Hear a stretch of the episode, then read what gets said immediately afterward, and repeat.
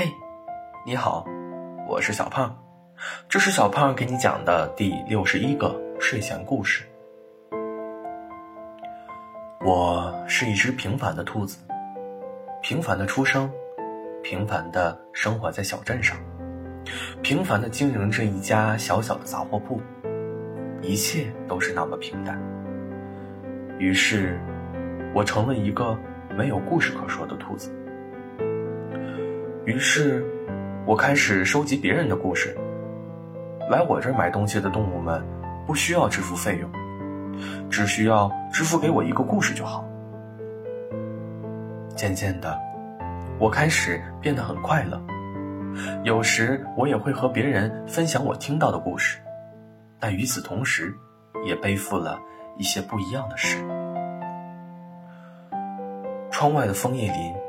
如浪潮般泛起红意，远远望去，如同正在燃烧的山火。闲暇时，我在林间蹦蹦跳跳地跑，捡起一片红叶，透过天光，遮住了我的脸。我笑了笑。今年，他会来吗？秋末，天气越来越冷了。有时候，一阵风穿堂而过，整个屋子冷得像是冰窖，只有外面的枫叶林红得似火。我哆哆嗦嗦地点起火炉，总算是活过来了。炉子上的梅子酱咕嘟咕嘟冒泡，我捏起一块被烤软的柿饼，欢快地嚼着。多么惬意的生活！轰隆！哗啦哗啦，一场大雨滂沱而至。一场秋雨一场寒，冬天就要来了吧？天色昏暗，我点起营业的灯笼，然后靠在火炉边昏昏欲睡。睡意朦胧中，门开了，吱呀，一个带着蒙蒙语气的高大身影。闪了进来，伞我放在外面了，您这儿有没有阁楼？借我住一晚，谢谢了。熊的声音有点阴哑，我笑了，点了点头。当然可以，亲爱的熊。熊坐到我的旁边，把湿漉漉的脚伸到火炉旁，低叹了一声。我给熊盛了一碗梅子酱，熊咕嘟咕嘟的喝完，脸上的疲惫消退了不少。就在我快要睡着之际，熊开口了：“你见过一只猫吗？”我打了个哈欠，脑子有点昏。什么猫？我见过的动物很多，记不清了。熊有些急切。怎么会？你一定记得的，他一定来过那片枫叶林。他来过，他说他会等我的。哦，这样啊，我好像有点印象，好久之前了吧？我眨了眨眼睛。是我的错，是我，是我来晚了。熊的声音越来越小。熊静静地坐在那里，眼底是炉火中跳动的火星子，时隐时现。在纷飞的思绪中，熊突然忆起以前与猫相处的种种。猫是这方圆几里最漂亮的，柔顺的毛发，炯炯有神的眼睛，欲说还休。每逢猫出现，身边总是围绕着大批追求者。他们送炽热的玫瑰，幽深的勿忘我，亭亭的玉莲，目不暇接。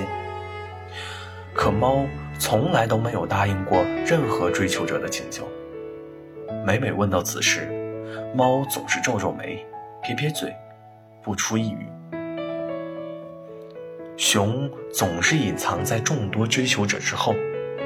捏着一片小小的、可怜兮兮的枫叶，从不会上前追问。对于他来说，能远远的看一眼就已经很满足了。可是不知是不是熊的错觉，他总是觉得，猫越过人海的目光总是落在他的身上。熊总是笑笑，不以为然，因为猫怎么会喜欢他呢？那是初秋的一天，熊打听到猫最近总是在枫叶林出现，于是熊打算碰碰运气，哪怕只是远远看一眼猫的背影，也是好的。这时候的枫叶林，层层叠叠泛起红色。叶片漫上不规则的水红，像是模糊了的水彩画，不如秋末的那个人热烈庆祝的红。此时的枫叶林更显温柔。熊在林间兜兜转转，并没有发现猫的身影。他失望的转身，却发现猫就在前方的不远处。视线碰撞中。熊慌乱地错开视线，低下头，转身就走。猫急了：“喂，你费尽心机找我，怎么看一眼就走了？”熊只好转过身，背后用力掐着自己的手，视线乱飞，低着头不敢看猫，唯唯诺诺地说：“对，对不起。”猫气笑了：“你跟我道什么歉？我只不过想问问，你找我干什么？”熊依然低着头，不敢说话。猫又说了：“其实，我注意你好几次了，你每次都躲在人群之后，从来不上前，捏着一片小小的枫叶，远远望一眼又低下头，为什么呢？”熊惊住了，每次猫远望它的目光，它都以为是错觉，没想到，哦，我这么幸运吗？它原来注意到我了。熊心里甜蜜的想。熊有一些恍惚，这一切是真的吗？猫不耐烦了，它注视着熊。寻找着一个答案。熊手握拳，心一横，小声说：“因为我喜欢你。”猫笑了：“什么？再说一遍，我没听清。”熊想着，说一遍也是说，说两遍也是说，埋着头又大声喊：“因为我喜欢你。”猫被逗笑了，你再喊大声点全世界都知道你喜欢我。熊羞红了脸，低着头不敢看猫。猫说：“好啦，放过你了，要记得你说的话哟。”熊如获大赦，夺路而逃。后来啊，他们见面的次数越来越多。一起晒太阳，一起爬树，一起在林间奔跑。突然有一天，猫不再出现了，熊很难过，每天都会去枫叶林寻找，可猫再也没有出现过。一个月过去了，鸽子给熊送来了一封信，猫约熊在枫叶林中见面。熊欣喜若狂，飞快地打理好自己，然后冲出门。猫果然在林间，熊冲出去，紧紧地抱住了猫。猫蹭了蹭熊的肩膀，然后轻轻地把它推开。猫说：“我需要冷静冷静，你也是。我不知道你的爱意能持续多久。”就像那些追求者在一次次碰壁中递减，但我无法想象，当我真的爱上你之后，我所经受的担惊受怕，你觉得呢？熊沉默了。的确，他无法保证。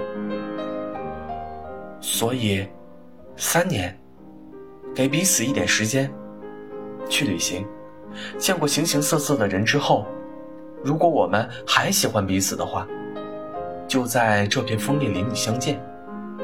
猫说。此时的枫叶半红，映着猫的眼眶也红了。好，熊答应了。猫扯了扯嘴角，露出一个笑。那以后再见了。猫去了山林，熊去了大海，彼此远隔。熊看着炉火越烧越旺。他的心也一点点沉下去。兔子，不要装傻了，猫来过，对吗？熊说：“是又怎么样，我亲爱的熊啊？这是第四年的秋末。”我叹息着说。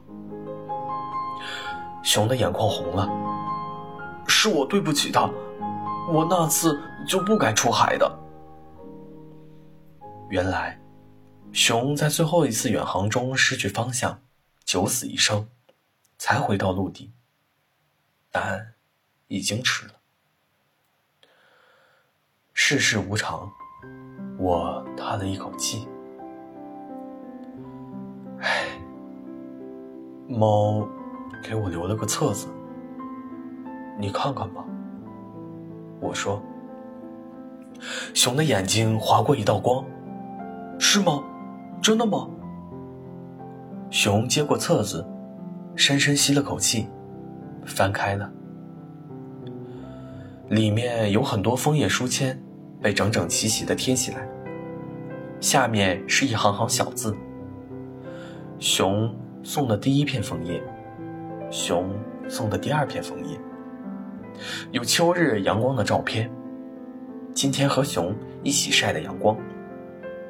有纸折的小船，我和熊一起做的手工，太可爱了。很多很多图片，记录了猫和熊在一起的瞬间。最后一页没有图片，只有几行字。其实，你在枫叶林遇到我，可不是你幸运哦。你以为我的行踪那么好找，还只有你一个人知道？和你分开以后，我就开始后悔。但是不管怎样，我还是想和你在一起。可是我永远也不能跟你说了。你要好好的。对了，熊，你会看到的，对吧？熊的眼睛里闪着泪光，但终究没有落下。猫去哪儿了？半晌。我轻轻地说：“它就在枫叶林，归期不定。所有的费用，猫都已经支付过了。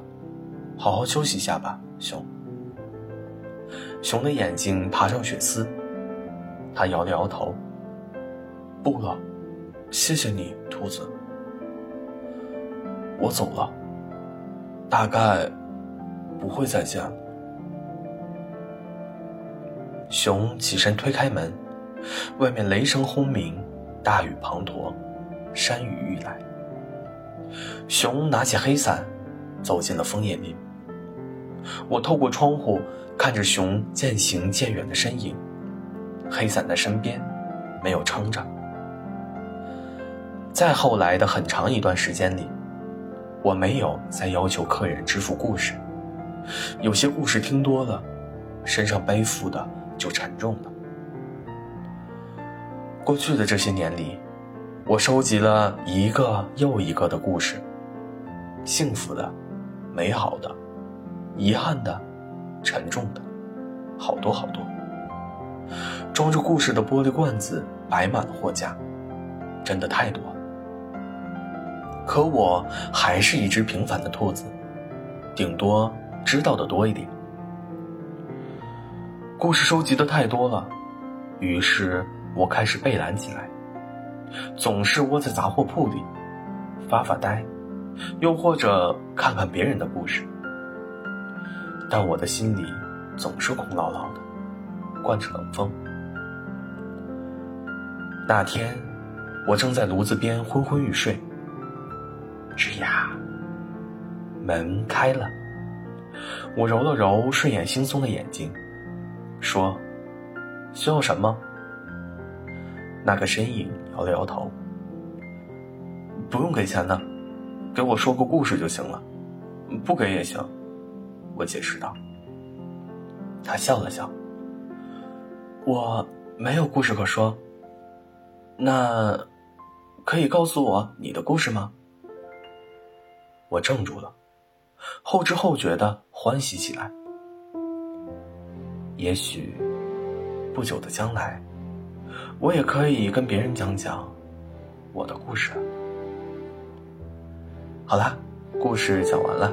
故事来自微信公众号“睡前故事糖果屋”，我们下次再见，晚安。